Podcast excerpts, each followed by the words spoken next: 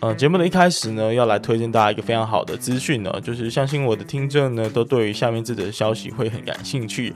呃，因为接下来要推荐你们的是一个关于青年发展的单位所举办的博览会活动哦。那桃园市政府青年事务局呢，是全台湾第一个青年局，针对青年多元发展。公共参与、职涯发展来进行辅导与支持哦。那在成立即将迈入八周年的这个 moment 呢，他们特别举办了八周年的博览会。那这次的主题呢叫做“青年航夏”。那其中呢六大展区会展示各领域优秀青年的成果。那此外呢，还有一系列精彩的活动哦，包含桃竹苗最大的新创媒合会，那台位满满的文学讲座、网络公民主题论坛、创客竞赛及科学市集、社团嘉年华、地方创生小旅行、青年志工论坛、职人 DIY 活动等等哦。那现场还有超过五十个摊位市集以及许多的抽奖机会。那相关的资讯呢，我会放在本集的节目资讯栏。所以如果你十一月十一号、十二号这两天刚好有空的话哈，请务必把握机会到桃园的青年事务局去一探究竟，共襄盛举。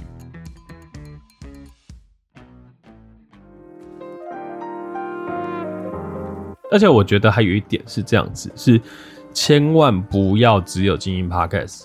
大家我们通常打广告，我们不会只下同一个通路嘛，一定是各方面各通路都想要打到嘛。其实如果你本来就会经营 IG，所以你可能做一集节目，你就会再多做一个 IG 的图嘛。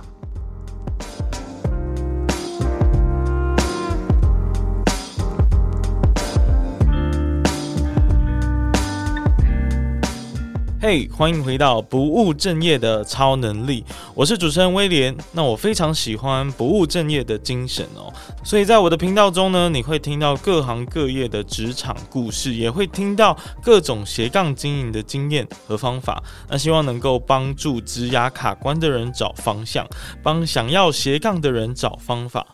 今天邀请到的来宾 Marks 呢，算是我踏入 Podcast 这个领域当中呢最早认识的人之一哦。那他当初呢是台湾第一位将 Podcast 作为毕业论文的人。那随着他的论文毕业之后呢，就不断的在这个新兴的产业里面打滚哦。那现在呢，其实已经化身为一位月收超过十万的独立制作人。那本节内容呢，会分享关于他是如何一路从小小的员工，慢慢的走到今天变成王牌制作人的身份，并且会分享很多他对现在 p a r k a s 产业的一些困难跟挑战，还有他的独到见解。那准备好了吗？不务正业的超能力，就让我们开始本集的节目。欢迎大家回到不务正业的超能力，我是主持人威廉。那今天邀请到的来宾呢，原本呢就只是把 Podcast 当成一个毕业的论文，那之后就不断的在这个产业打滚哦，到现在已经变成独立的，而且蛮成功的一个 Podcast 制作人。那先让我们欢迎一下 Max 吧。Hello，Max。嗨，大家好，我是。呃，我不知道你有没有，你有没有这种感觉？因为我其实觉得你还算蛮低调的，就以你的这些丰富的经验来说，你其实没有太多正式的访谈，呃，受访的经验呢。对对对，我我觉得，我觉得有两件事情会造成这个原因，一个是因为我觉得我还没有那个资格，哎，就是其实我我觉得，我觉得你可以说，真的好像好像我现在手上的节目都算蛮大的吧，嗯、对吧？可是，可是我觉得会说没有资格，是因为你看再久，其实也就一年半。嗯、哦，那一年半真的可以叫做资深吗？我我我不觉得，嗯、你懂吗？我懂你的意思。就毕竟是，就是我刻意的不以这个名字去去做这个，就是任何的，我也没有拒绝，我也没有抗拒，因为其实我大概这两年内来来回回讲了大概八九场演讲有了。嗯、对对，所以我觉得并没有。刻意的不要，而是因为我觉得自己还不够格。可是我可能到我前面六场可能都在讲 Podcast，但我可能后面两三场我就会讲 Podcast 制作人怎么当。嗯嗯嗯，嗯对，因为因为因为我觉得这个很大重点是有点像是一个身份认同的转换，你知道吗？就是因为我觉得自制节目跟节目制作人完全是两个面向。我觉得这样讲好像有点自大，但是在我之前，我不觉得它是产业。嗯嗯嗯嗯嗯。嗯嗯嗯那在我之后，我觉得我们才终于有一批人，他成为了一个制作方的这个角色，嗯，然后，然后进而去带着，才有办法带着所有人都在往下一个阶段前进，也就是商业化，也就是呃量产，也就是呃，他成为一个分工的职业这样子。欸、那所谓的这批人算不算是 SoundOn 的体系啊？哎、欸，我其实觉得可以这么说，对吧？对吧？但我觉得我们不要忽略掉是进也有 啊，对对对对对对对，因为毕竟刚好其实我这两间公司都有待过、嗯、啊。对，还没还没介绍呢，你还是介绍一下，就是你呃怎么从论文然后搞进啊、呃，应该是先去进，然后再去 SoundOn，对不对？呃，我大概在一九年写 Podcast 相关论文毕业，然后可以去找，因为它是全公开的。但我觉得当中有些都不见得成熟的，也许就看看就好这样子。然后再来，我第一份工作是在进传媒底下的静好听那边，然后大概半年左右就离开那边，然后去声浪算是实习。然后同时间我在一间录音室。就是同时两两份工作的打工这样子，半年在半年之后，就是我就转成到声浪，然后声浪的时候就是刚好做一个转换期，因为大家都知道二零二零年初声浪被卖掉，嗯，对。那我之前的主管就是他们就离职，然后我就有点算是去接那个位置，然后再到二零二一年的七八月左右，因为我家人的关系，所以我就离开了公司这样子，然后后来就是一直接案到今年的二零二二年的七月八月了，现在已经八月了，对，哇。就是大概大概是这样子，然后大概在上个月七月左右，就是成立了自己的工作室，有统编的那一种。哦，大概我觉得整体的产业，或者说这两三年的心路历程，恭喜恭喜！因为为什么说恭喜呢？就是因为其实这是一个呃蛮不容易的一整段路程呢。那因为刚好当然是因为 Podcast 产业是一个蓬勃发展的产业，嗯，但是除此之外的其他人，如果要从一个毕业生，然后慢慢的走。走到新新的公司，然后新创公司，然后呃升主管，然后独立，然后出来自己开公司，这是一个蛮不容易的路程。然后我觉得你还蛮厉害，而且蛮算幸运，同时也蛮幸运的吗，就是也可以接触到这一些经验。那所以今天很明显就是大家是来取经的，不要讲取经 了。那那哦，我们一个一个回头来回顾好了，因为我觉得。呃，我们算是认识了蛮长一段时间，而且从你在写论文的那一个时期，我们第一次见面，到就是那个很生涩的样子，到现在 感觉很市侩的样子，已经有隔了两年的时间，所以中间也做过很多就是蛮有趣的事情。然后有部分我有参与，有部分我没有参与，所以我们可以一个一个来做回顾。那首先是关于这个 Podcast 的论文哦，你现在回头看，你觉得你写的好吗？然后有没有当初哪里想的东西，其实后来觉得是不对的？哎、欸，其实我觉得我想的都蛮对。哦哟，这个挺挺嚣张的。以我当初的角度，我都觉得每个人都应该要从 Podcast 回去成为自己的媒体。嗯，哦，对，就是它只是你一个媒介，所以他们才成熟，你知道？然后那些不成熟的，常常就是因为我觉得我就应该靠这里，那你就当然不成熟啊。我觉得你这个观念超好的诶。因为我自己也在思考说，哎、啊欸，其实我 IG 的追踪好像就是成长的蛮多的，然后我就在想说，对，哎、欸，那我刚才，那我要不要 Podcast 就是把它当成辅助就好了？因为 IG 其实只要写一些比较呃干货型的文章，就会多很多追踪。我我觉得这也很现实啊，就是因为像像我最近也会有在经营我自己的 IG 嘛、嗯，然后我就是。可能发一些自拍照什么的，那就会有呃按赞这种东西冲出来。那我在大概两千多这样子，但我就很明显感到，当我发一些什么，就可以稳定有一成左右的流量进来按赞等等的、嗯。对啊，那我就当然跟他乖乖进 IG 就好，又简单。对于我而言呢，毕竟我们时间也很有限，真的每个人时间都好有限哦，所以不要那边。所以遇到那种不好的合作对象，就是赶快走就。长得比较大之后，才开慢慢开始觉得这个事情可以是抛可以抛弃的。那再回来就是关于论文这一块，你现在回头来看，就是你觉得有写的好的地方吗？嗯、然后或者是有根根本是写错的？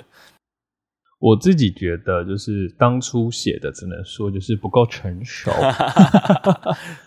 就是就是因为因为因为你很明显在产业上过了之后，你就知道说哦，可是我觉得那不成熟也是蛮蛮蛮情有可原的，因为我们当然以现在回去讲是不成熟啊，可是问题那个时候连产业都不晓得什么叫产业，那时候我写的时候声浪都还不知道是什么，嗯、或者说可能声浪在筹备，我写完之后，Firstory 才出来等等的，就是觉得哦，就是原来刚好都有一群人想要做一样的事情，所以他才红起来的。我觉得那也是完全循，就是有迹可循。嗯，对，我记得那时候应该好像只有一个比较传统的广播，对对对，八宝。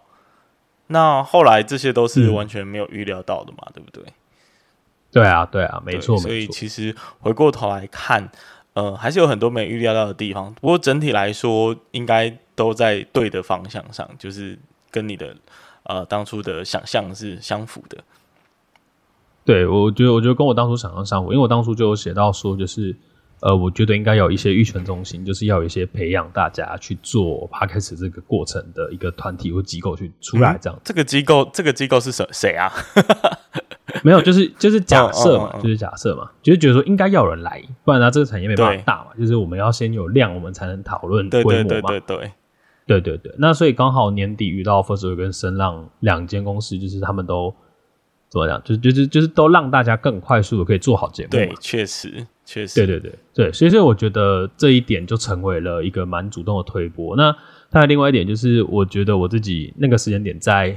就是在写论文的，或者说在成为创作者过程中，觉得哇，超难找任何资料可以出来帮助大家，所以这也是为什么当初就是直接选定公开论文的原因。然后另外一点是因为我觉得就一样的原因，所以我就开了黎明大会那个群组嘛。嗯嗯嗯。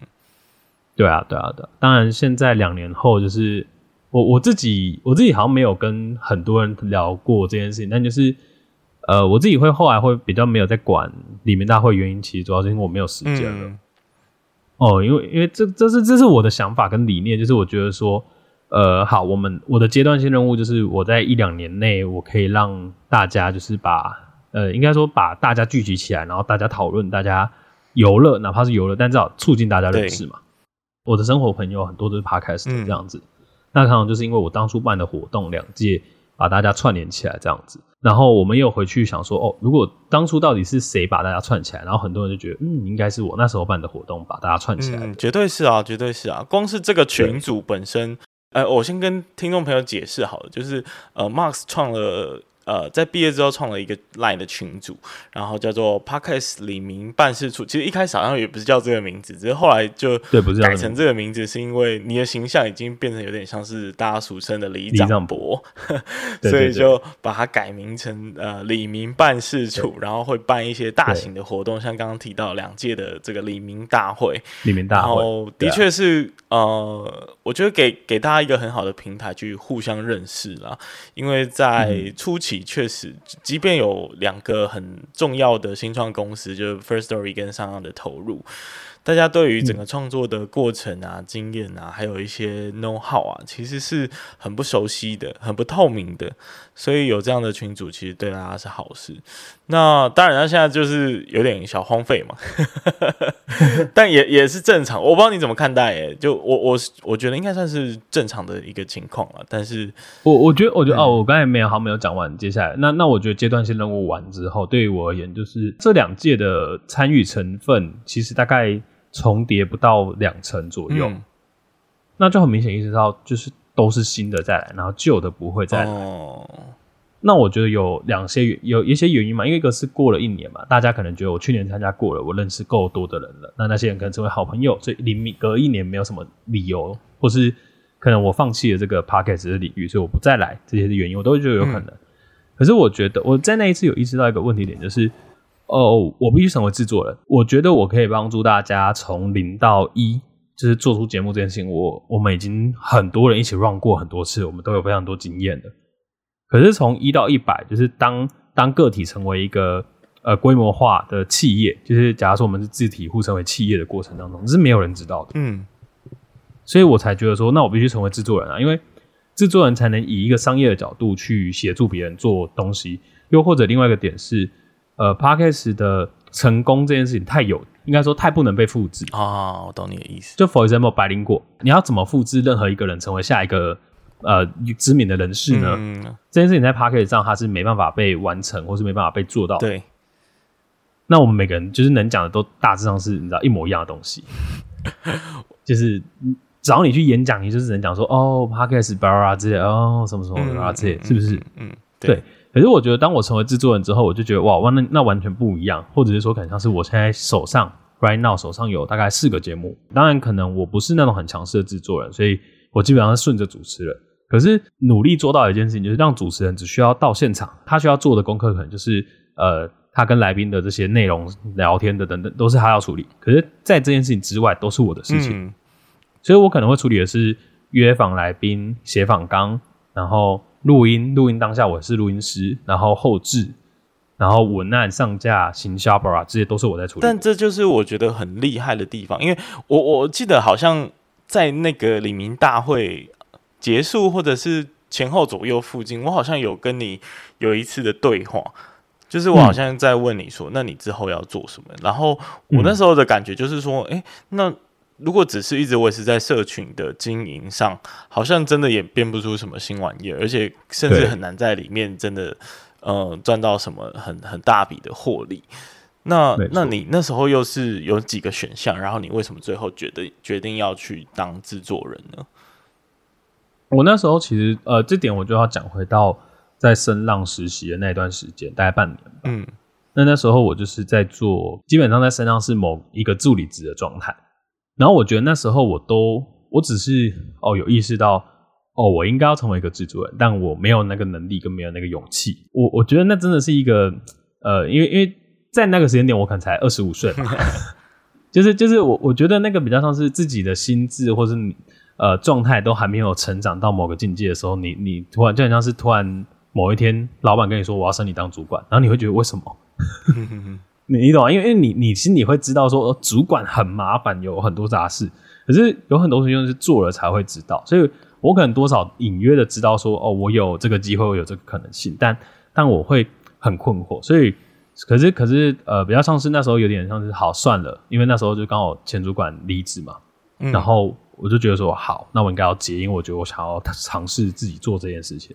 所以，我其实是先接了这个工作，我才去办第二届的里面大会。哦，你是先接了才办第二届，嗯、那表示你这两届的其实这个办的经验跟心态其实不太一样喽。我觉得第一届跟第二，我觉得这两届的心态其实呃算接近，我某种程度上觉得算接近。但我因为因为呃，我这边要讲一个，我那时候其实很纠结一个点，但我现在有种觉得啊，好可爱，好想听。其实我一开始对于拉叶配这件事情，我有点某种程度上的那种道德过不去的感觉哦。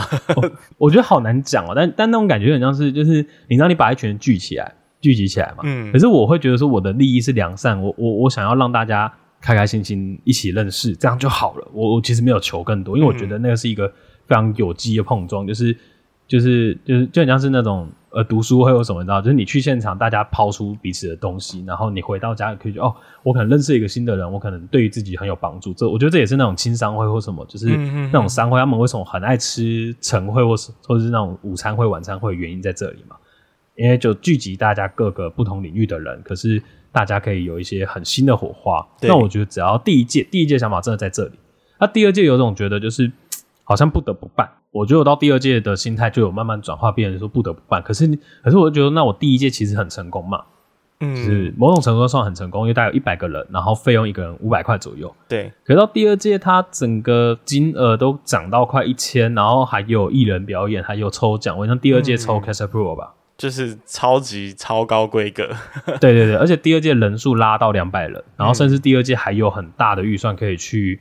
呃，去邀请一些名人来，像是敏迪，像是黄豪平等等的，嗯嗯嗯，就是一些我觉得算蛮一线或是大家都知道的一些 Podcaster 来现场。嗯、对，甚至场地跟食物都全面升级了，嗯。对啊，因为我们第一届办在那种地区性的里民服务中心，然后找那种外汇自助餐。嗯嗯嗯。然后第二届我们跑去办在徐州路二号，然后可是其实这两届都没什么赚钱，就是那种钱，我印象我第二届好像最后剩三千块吧。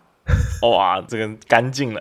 对，而而而且而且，我觉得大家要有一个意识到是，那是自体互办，就是就是我不是一个公司，没有没有任何行销预算，我完全就是在对赌。那我这边也还是要感谢，非常感谢，就是晴天，也就是现在大家知道播客组，哦、对对对对对。嗯，因为因为我第二届其实我就是跟播客组谈的这个案子嘛，然后我因为我知道我第一届办完，就是自己没有体力，而且因为又还会拉很多人来陪你做这件事情，我觉得他太痛苦了。嗯，而第二届我就觉得，我就有点转换了自己那种觉得啊拉赞助会觉得对不起大家这种心态，我就觉得说没有，我其实有这种程度在帮助大家。那可是帮助大家过程中，你总不可能让自己也没有东西，就是还让自己赔钱什么的吧？对啊，对啊。所以，所以到第二届我就是跑拿跑去找博客组，然后用我自己这个李明大会这个品牌跟他们合作。嗯，那所以整个我觉得规模啊或怎样，因为我印象第二届有一个大概五米长嘛的那个超大背板。哦哇，很很很很棒哎，很精致。对对对，就是就是它就是那种婚礼哦，我觉得就很像婚礼那种婚礼，不是那个最后新人要拍照的那个背板嘛？啊、哦、对，对对，我们去做了一个那样背板，然后那个背板的视觉又很好看等等，我就觉得、嗯、哇，哎、欸，那对一个小活动来说要花很多钱呢。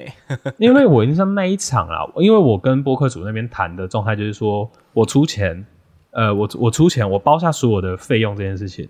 嗯，可是你们要帮我出人，然后你们要帮我做活动规划。那当我们一直开会这样，所以我真的还是非常非常感谢他们。嗯、对，嗯，然后我觉得就是这样子。可是你知道那一场的光是成本大概就快二十万了吧？哦，呃，而且这不含人力成本，因为人力成本是我们用互相交换，而且用挂名的方式。但如果你连人力成本都算进去，我觉得应该是三十万左右。对，就整个爆炸了。但对啊，呃，我刚刚听到有一句话，就是有一点不解，就是你觉得为什么第二届是对你来说是不得不办？那个原因是什么？OK，因为因为我觉得是刚好，另外一点是因为疫情吧。我印象第二届是二零二零年嘛，嗯、对不对？对。那我印象疫情是二零一九年年底，然后到二零二零年台湾才就是陆陆续续有一些个案吧。哎、欸，对对嘛。但但台湾一直真的爆掉，其实到二一年的年底嘛。反正就是我觉得不得不办，有点是因为就是说，因为我第一届可能是办在二零二零年的十月。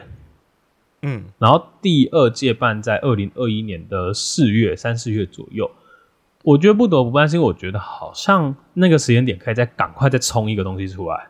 嗯，因为因为我会意识到说，就是哦，很明显那个时间点，我印象是大家真的好每个月都说什么几千几千档的节目在新增啊什么的，然后我就会觉得说，应该要趁这个时间点再赶快做一个东西出来，不然的话，我觉得一点是李明大会这个牌子的热度会消失。对。另外一点是，呃，我觉得也好不容易大家都在一个浪头上了，倒不如就冲一把。所以我那时候就就是，即便我那时候已经去身上当正职，然后我还是很努力的在办完这个活动，这样。而且很很屌的事情是我们办完然后就爆掉了。哦，对对对，那时候对对，我我像四月办完，然后五月就爆了吧？马上爆炸，我真的是好险好险好险，有在那个时间点再办一次，这样真的是有烧香拜佛。对对对，但但那可是我后来就觉得哦，我我就有意识到就不能再办了，或者是说，我觉得这件事情就不需要再由我来做，因为我觉得这整个风气已经起来了，我就没有必要再继续承接这个品牌或是这个样子，以及就是其实到第三届就很明显知道说，呃，其实找不到人了。就是，就大家其实对这个活动没什么兴趣。一开始是因为知识的不透明吧，就很多东西，嗯、就社交这件事情对当时的创作者而言，我觉得蛮重要的。嗯，但是在理解到一定程度之后，其实更重要的是把节目自己的节目给做好。对，所以反而跟其他创作者认识跟交流，其实就变一个比较次要的一件事情。没错，没错。对对对，所以我相信你应该也是意识到这件事情，然后决定要开始。呃，朝向 Podcast 的制作人去前进，刚好你也进到上岸，对不对？没错，没错、嗯。下一集会再特别来聊一下你成为 Podcast 制作人之后的一些呃一些经营的方法，还有一些诀窍。嗯，但是呃，以现在我我我现在会想要切入一个比较严肃的话题，因为其实今天听到这里，我觉得我们今天会用一个比较。嗯，比较现在的最新的一个状态来看待 Podcast 这个产业，嗯，你会觉得现在的 Podcast 产业，如果你呃想要形容它的话，你会怎么去形容呢？哇，这题好难哦！我想想，我们我们没有好没有讨论过哦。你要我形容，我觉得就是一个啊，不上不下。哎呀，怎么跟我想的一模一样？呃，我我我经营的声音造咖这个工作室呢，去年呃也有接了一档，就是做 Podcast 培训的一个一个大型的进阶活动啊，我知道是谁的案子，对对对对对，就是 Okay. 就是 KK 跟 Firstory，Okay. 好，但不重要，嗯、但重要的是经过那那一个大型的培训，其实我跟呃另外一个培训方也有对过，就是到底有多少个创作者经过这样子很进阶，已经很很很给他照顾的很好的这种培训，然后真正的就踏入这个产业，然后开始获利，其实几乎也是转换率也是蛮低的。嗯，所以我我就意识到这这个产业可能还没有健康到一个程度，就是在中介这些创作者，我们是没办法照顾的。他一定要呃能够大到他有足够的钱，愿意来寻求外包的服务。那所以，我们对于中间这些人，我们完全照顾不了，我们只能去去服务那些大型的创作者，然后还有帮助那些很小型的新手。但是中间这些人，就是只能说靠大家自求多福，因为他还没有足够的金钱去外包，他也还呃，他也已经知道所有该学的东西了，他就只能在中间挣扎这样，所以就是很不大不小。所以也想听听你的看法，你你觉得你觉得现在这 Podcast 产业是怎么样？OK，然后你觉得有什么有什么解方吗？OK，我我觉得这要分两题，嗯，一题是我觉得就是我们现在在讨论不大不小，不大不小，我觉得是因为整个产业有点在往后缩的感觉。啊，哇哦，你给出的结论比我想的还负面。那我们站在更更。呃，更不一样的角度来来看好了，就是毕竟你在企业打滚啊比较多，所以你对于整个商业界或者是以比较呃 B to B 的这个接触来讲，你觉得企业在投入 Podcast 的这个情况，现在的的这个反应如何？然后整整个他们大家投入的意愿是是高吗？还是低呢？OK，这件事情其实我大概在去年年初就判断说。接下来两到三年就是企业投入的大量时期哦，真假啊？呃，因为因为像我去年就做了两三个蛮大的节目，嗯，司法院的、嗯、台湾彩券，嗯、这两个很大吧，大家都知道吧？那这个算是我在声浪算是正职的时候做的，但我觉得那就是某种 sign，就是说，呃，你现在要投入，那你就必须来做的，并不是只有所谓的自己创作这件事情。嗯当它成为产业化，应该就像是你现在看到的所有政府机关的合作案，你就想象它未来都会加上一个 pocket 的时候，那会长这样子。哦，以及就是你再换一个想法是说，假设之前可能政府机关一个案子一百万，还要做 YouTuber，同样的预算可以做非常多事情，而且其实你的公务觉得某种程度上没有比较多。嗯嗯嗯，对啊，那你何必一直在那边？就是所以说，我觉得那反而是一个积极的点，就是。我从去年就觉得，要加再加入 Podcast 产业的人，你应该要理解怎么成为产业的一环的话，那可能是找到一间好的制作公司，它可以有不断的案源让你磨练。那你看，有一天你要跳出来做，还是不要跳出来做？嗯嗯，而不是，所以说我觉得成为一个呃商业案的公司没有不行，只是问题是这个大量产制的过程到底要做到什么东西嘛？因为就像是我们一样回想的是，你要看品牌广告。品牌广告有那种药的广告，然后那种用二三十年的那种老旧影像，它就一个广告打到底。嗯嗯嗯，啊，他们还是可以赚钱啊。对啊，可是可是是不是也有那种很多形象呃时尚广告或什么？他们就是会每季都出新，为什么？因为这东西才代表他们品牌价值。当品牌价值被提升之后，他们谈的常常就不是呃靠这些东西去呃尾声，可能他们更更是更长，就是他们愿意或者说公关这件事情，他们常常会愿意做各种新的尝试。那你就应该在这个时间点，你知道整个社会都对于 Podcast 很有兴趣的时候，你就应该跨入在这个行业中。嗯、如果如果你是一个媒体相关行业，然后你本来就有相关的内容或资讯的时候，你就应该跨进来，然后做更多的事情。然后做完之后，也许你在一个对的时间点可以离开，或是你撑到一个地位，大家做这个都来找你，那你就对了，你就达到一个要，你就达到一个很棒的位置。嗯，我感我感觉你总是。除了时机很对之外，就是你站在那个风头浪尖的时候，你也会随时去看下一步要往哪里走。比如说，你之前在呃实习的时候，你就觉得制作是很重要，所以你进来。那在公司待久了，你觉得呃之后会有很多企业的投入，所以你出来。这都是我觉得你很厉害的观察，欸，嗯，那你觉得下一步之后这几年如果要投入这一块的话，就以企业的角度来说，大家会是以哪一个行业或者是哪一个领域为主？大家可以去要要要要走，就是大家如果是创作者要找到更多的商业案的话，要往哪里走呢？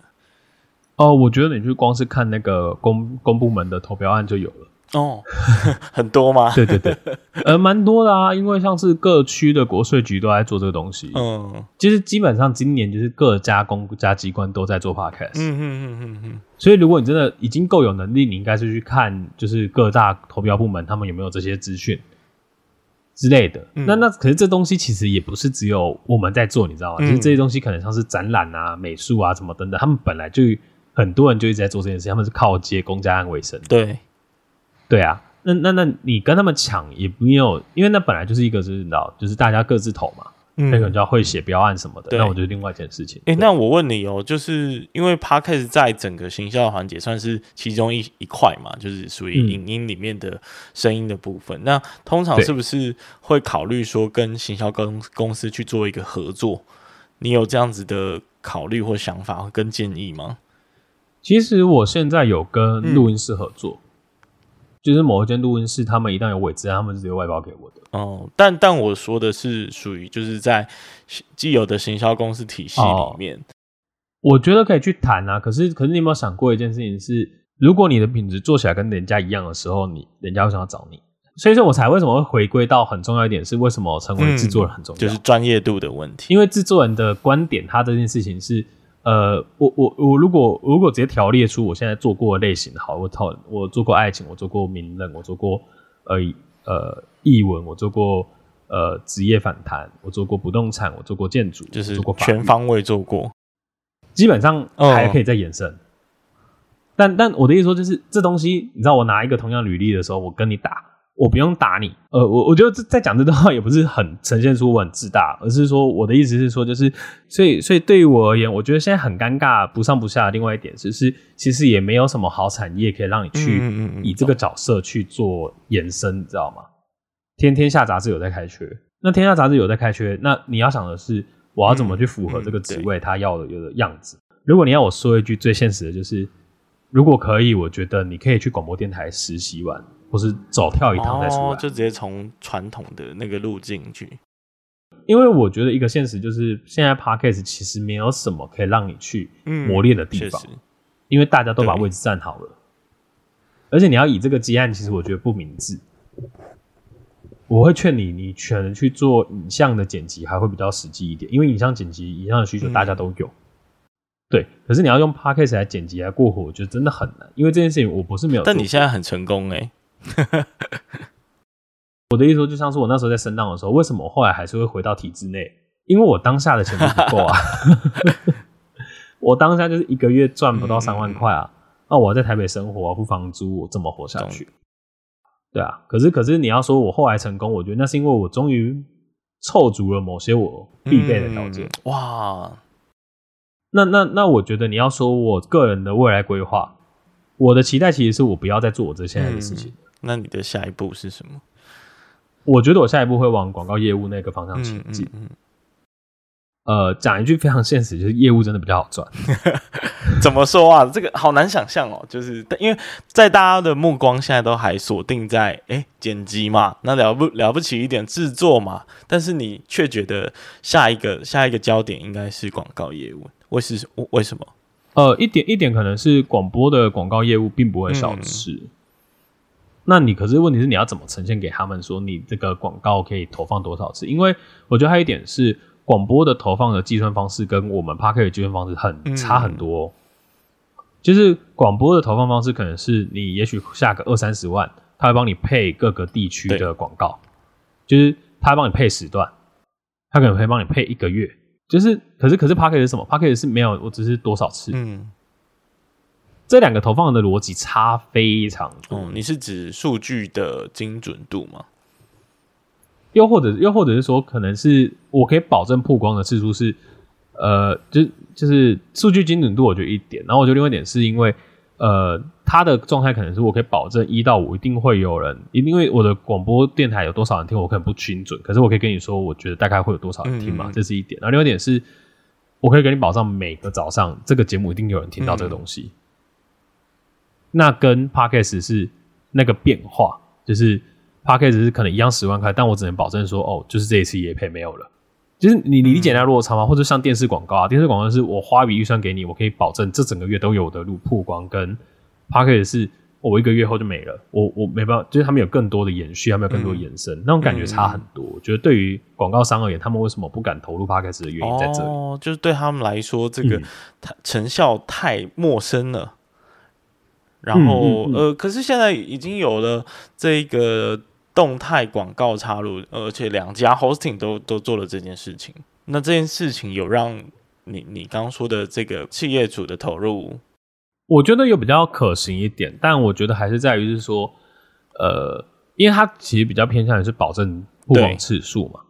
可是我会觉得说，保证曝光次数，然后呢，转换成效差还是差。如果用 CPN 就是用曝光次数来统计的话，比是不是比过去只能口播广告的这一种比较完全看不到数据的这种状态更好吗？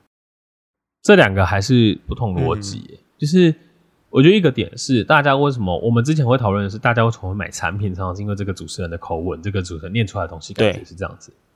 可是你说那个 CPN，它的状态比较像是说，我就是一个电视台突然打广告啊，对，电视台的周间广告跟电视节目本身推荐那是两件事。嗯。对对对对对，对啊，那那你怎么会拿这个去对比？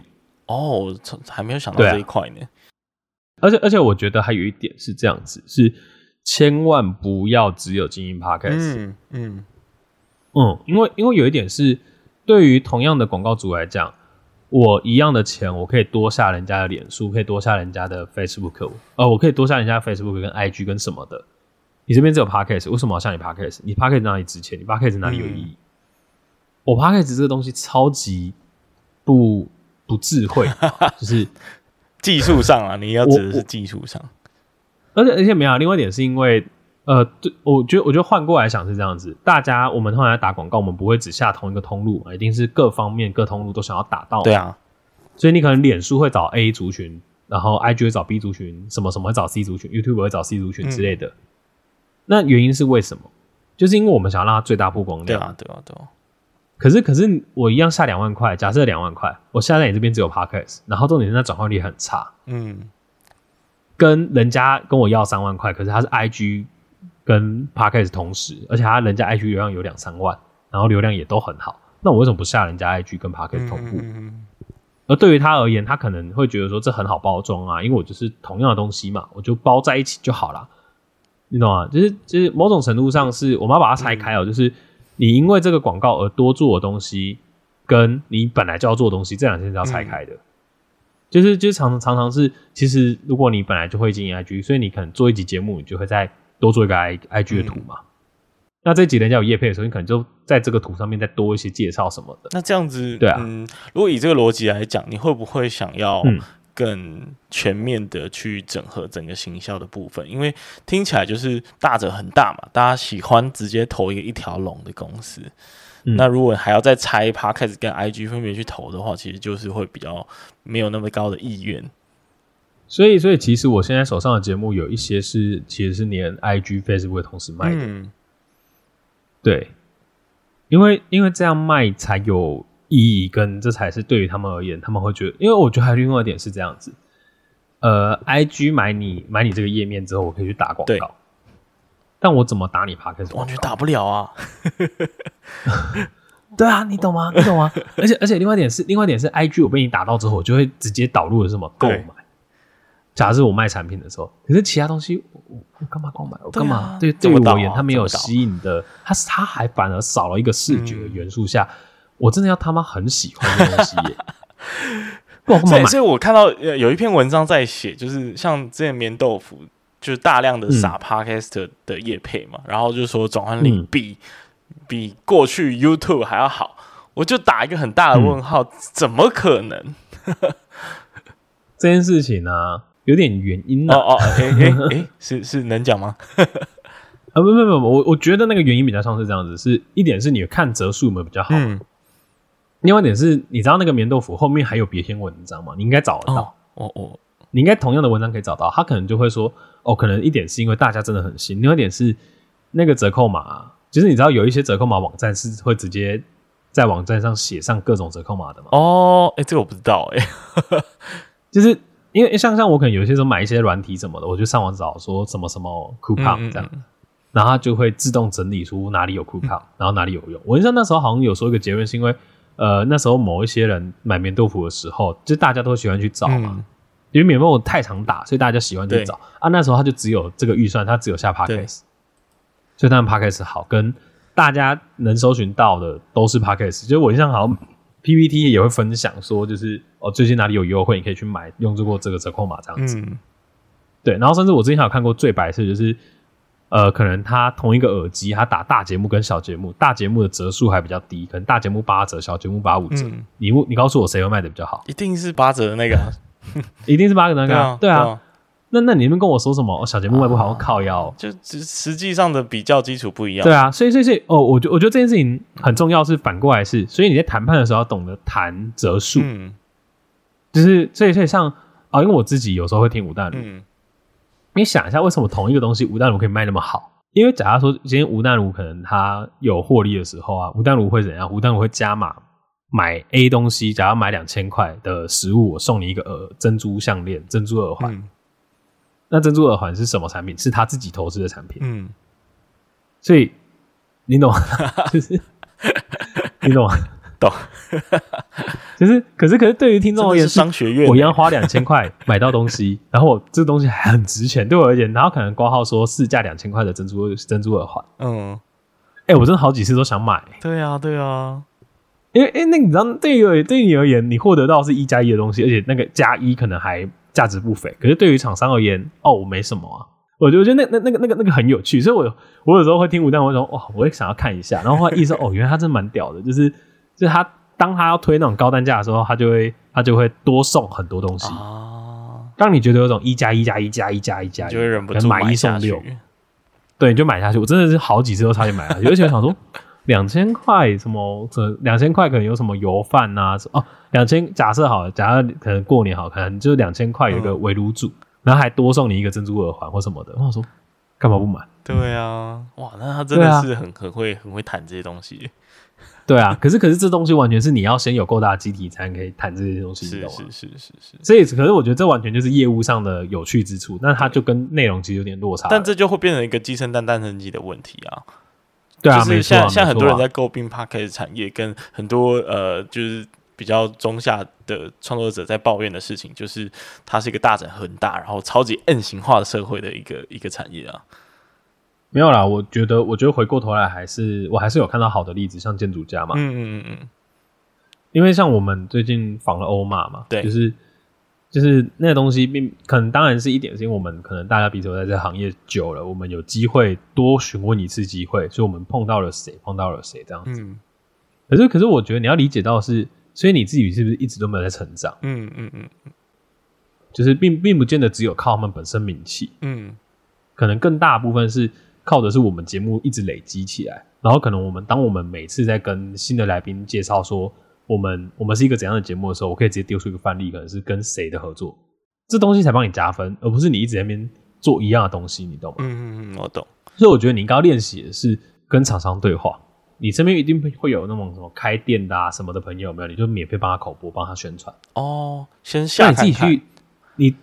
就哪怕不帮他，哪怕不跟他收钱，可是你自己意识到说，哦，这件事情怎么 work 了，你才有机会去往下一步走。哦、对，对，对，对，对啊，所以，所以，所以，又或者是说，可能你要理解到，也许你真的很幸运，你可以做到某个高度了。那可是你知道，很常遇到很多人不知道怎么报价。这个基本价的重点在于是说，你要想的是你做这档节目的成本是多少钱。嗯嗯嗯嗯。如果你没有把这件事情考进去，你就说，哦，那我不用收或干嘛？我靠，那你不要做。嗯嗯，对，可是可是一万好了，一万，可是你可能可以说，呃，像我们假如去谈赞助，我们最常说什么？如果如果我是厂商，我一定会说，那我可不可以折产品给你嘛？嗯，那至少对于你而言，你还是可以有等值的东西回来嘛？嗯，哪怕那东西可能不见得是你的需求或什么的，但对于你而言，至少某种程度上，那是你获得到的东西了，那你才有机会跟别人谈。那假设你现在跟正成谈到合作了。那你跟他合作的是什么？然后你可以，然后你可能就可以做出一个 sales 很漂亮的 sales case，说跟我合作，那我们可能牌价是多少？然后我们这当中会有怎样的内容？你可以做很精美的 PPT 给他，做出来之后，下一次人家要找你合作，你就说哦，你甚至可以主动丢信给他们说，你好，我们是怎样的合作？然后我们想要搭配一个怎样的东西，做出一个很棒的东西给对方，让对方知道说他可以获得怎样的服务。嗯嗯嗯。那我觉得再怎样对方都想要跟你尝试看看。对。对，就是说你要做出一个很明显让人家知道要怎么跟你合作的一个范本嘛。对，没错，没错。嗯、我觉得这点，如果真的说对于中小企的中中小型的创作者而言，这点非常重要。我觉得你刚提到有一个也蛮重要的，就是那个建筑家这个例子，就是在某一个领域，你是不是可以做到领导者？嗯、对，没错，没错。而且，而且，我觉得还有另外一点是，你要勇敢的去邀请那些你觉得你遥不可及的对象。如果你是一个对谈节目的话，嗯嗯嗯嗯。哦，因为因为我觉得其实。还蛮常遇到一个事情是，我像这集也是这个东西也是听马里欧有讲过，就是有没有一些很有名的人，然后你要不到？有啊，绝对有。嗯，哪怕你节目做再久，都一定会有人觉得不认识你，那你就应该让他认识，或者是说跟他一直不玩闹嘛，就是一直陪伴，嗯、一直跟他聊天等等，才终于邀到对方来。对，那我觉得这件事情非常重要，因为一点是对方来了，代表的是你这节目的价值也被提升了。嗯，那当你的价值提升之后，你才有机会去吸引更多人来帮你宣传，以及就是，我觉得其实做访谈节目是非常非常吃香的一个做法。嗯，原因是因为访谈节目你其实找到人，你多少可以吃到对方的名气，但你也要想过来，反过来是为什么对方要给你蹭嘛？对啊，对啊，所以你就必须也让自己有名气，这是一个相辅相成。对，这是一个相辅相成，而这东西其实是。呃，我自己做这么多节目，我也觉得，呃，常常是你抛出了橄榄枝，哪怕这橄榄枝有大有小，可是你抛出之后，有些人也会很喜欢透过你来协助，就是透过透过你来帮忙，帮上忙，然后来做出这件事情。所以说，我觉得这件事情非常重要，就是你必须先让这个社会知道你是谁，然后你才能去，呃，对他大喊说：“我这边可以帮忙。”然后大家才会愿愿意来帮你忙。嗯。嗯这点非常非常的重要，无论是新的节目或小的节目或大的节目，我觉得都是要做出一，都是很重要，就是勇敢的把这个橄榄枝给递出去。我觉得用橄榄枝来形容还蛮还蛮容易让人家感同身受的。对对，因为确实有时候会觉得好像高攀不起，不敢去邀请，嗯，但是你就带着一个善意去邀请他，说不定就可以邀到。就不要害怕去做这件事情。没错，我觉得，我觉得你现在的角色啊，就是你已经不叫里长伯了，嗯、你你你现在变劝世伯，在那边，对你你整个整个访谈过程就给人家一种驯化感。哪有？好了，开玩笑的。感谢你听完这集的节目，那同时呢，也要跟你说一声恭喜，因为不管是刚刚的故事和经验，或者是我们在节目中所分享的方法和原则，相信你一定能够有所收获。所以欢迎你呢，将你的收获用 IG 的现实动态或者是私讯的方式分享给我知道。如果你是第一次听到这个节目，那我们的频道呢，主要会跟各位分享各行各业的职场故事，或者是各种斜杠经营的经验和方法。那如果你也喜欢这个节目的话，因为 Podcast 这个媒体的特性啊，其实是很难传播出去的，所以我唯一的依靠呢，就是靠你的口碑，然后帮我多多的推广和宣传。那更多人听呢，我就有更多的影响力，可以去邀请很多厉害的人继续来上我的节目。那最后最后，记得到各大 Podcast 平台订阅我的节目。那平时呢，我也会不时的在 IG 上更新斜杠经营的这些相关的内容跟生活。那如果有任何的想法和建议，也都可以在 IG 上找我聊聊。那我们就下次再见了，拜拜。